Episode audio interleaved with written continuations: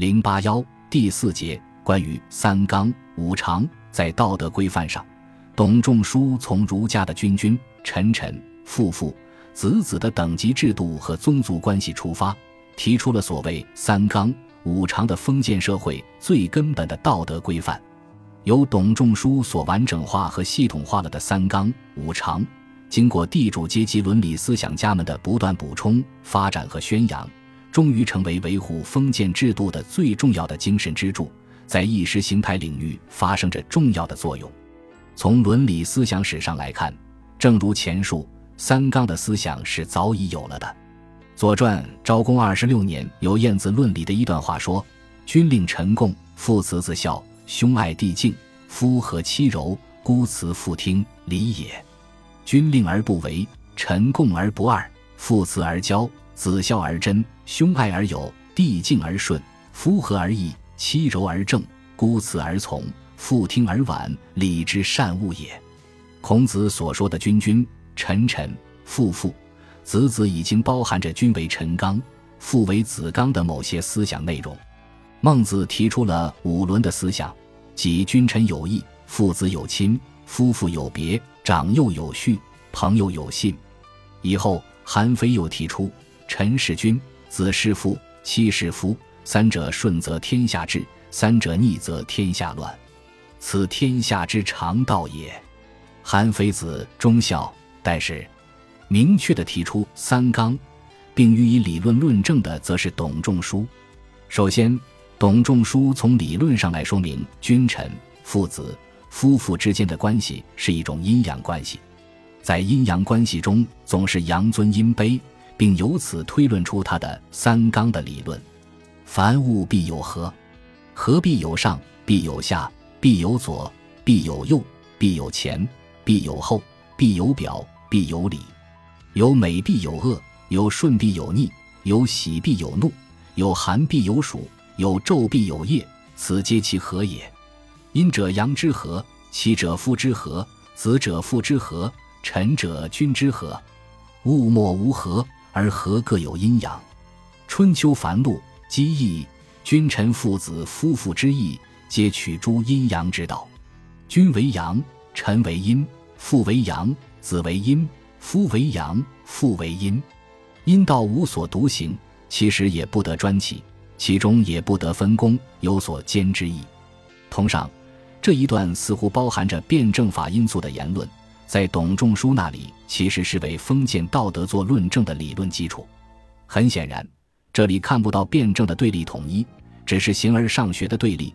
阴阳之间的关系是永远不会相互转化的，它们之间是不可能有同一性的。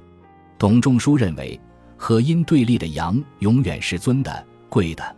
和阳对立的阴永远是卑的贱的，丈夫虽贱，皆为阳；妇人虽贵，皆为阴。诸在上者，皆为其下阳；诸在下者，皆为其上阴。春秋繁露，阳尊阴卑。我们知道，所谓阴阳之道，阳尊阴卑本来是《易传》中的思想，在《易传》中确实含有朴素的辩证法因素，但董仲舒在阴阳关系上。片面的强调阳的主导作用，把阴的从属作用降低为无条件的服从。他不是从宇宙变化中得出这一理论，而是使阴阳之道符合他的封建伦理道德观念。因此，也可以说，封建的伦理道德规范是董仲舒制定的模式，阴和阳只不过是他填进这个模式中的两个僵化的概念而已。其次。董仲舒把三纲说成是人与人之间的最根本的道德规范，是由天的意志决定的。他从秦王朝任行不认德而招致灭亡的教训出发，认为应该厚德减刑，劝告汉王朝的统治者不要只是用刑罚手段，而应加强像三纲这样的道德教育，以达到巩固统治的目的。他说：“王道之三纲，可求于天。天出阳，为暖以生之。”地出阴为清以成之，然而计其多少之分，则暖暑居百而清寒居一，德教之与刑罚由此也。故圣人多其爱而少其言，厚其德而减其刑，以此配天。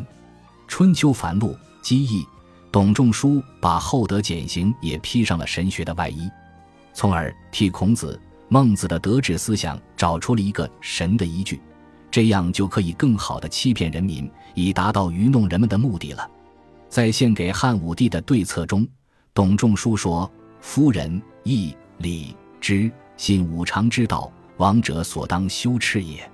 武者修饬，故受天之佑，而享鬼神之灵，得失于方外。”言及群生也，《汉书·董仲舒传》在这里，他把五常说成是五种道德规范，同时也是君主应该养成的品德，并认为，如果王者具有了这种美德，就会受天的保佑而永享爵位，就会使自己的百姓受到恩惠。在《春秋繁露》中，他又把仁、义、智等说成是人人都应该具有的品德。在他看来，三纲和五常。就是他们说的道的重要内容。所谓“道之大源出于天，天不变，道亦不变”，就是说，封建社会的纲常道德像天一样，不论历史怎样变化，王朝怎样更替，这个由他们所发现的道，则是永远也不会变化的。从伦理思想史来看，董仲舒第一次把仁、义、礼、智、信合在一起。孔子曾特别注意仁和礼。也强调过信义，并曾提出过智仁勇等。孟子把仁义礼智四者合在一起，认为这是人先天具有的善端。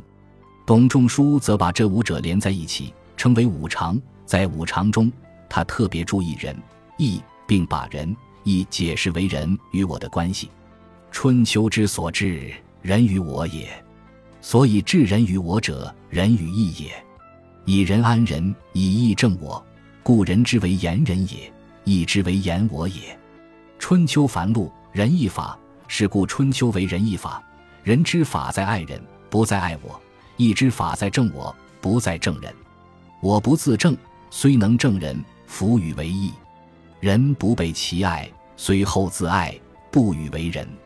同上，君子求仁义之别，以济人我之间。然后辩乎内外之分，而助于顺逆之处也。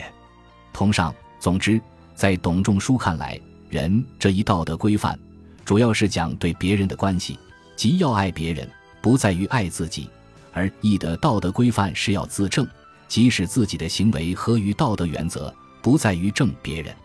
此外，董仲舒还特别强调智和人的关系，他认为莫近于人，莫急于智。春秋繁露，必仁且智，仁而不智，则爱而不别也；智而不仁，则知而不为也。故仁者，所以爱人类也；智者，所以除其害也。同上。他认为，要达到仁，必以其智先归而后为之；唯有智者，才能见祸福远，治理害早，才能其动中伦，其言当务。如果是人而不治，其行为之结果。不仅无益于别人，甚至会自己招来灾祸。本集播放完毕，感谢您的收听，喜欢请订阅加关注，主页有更多精彩内容。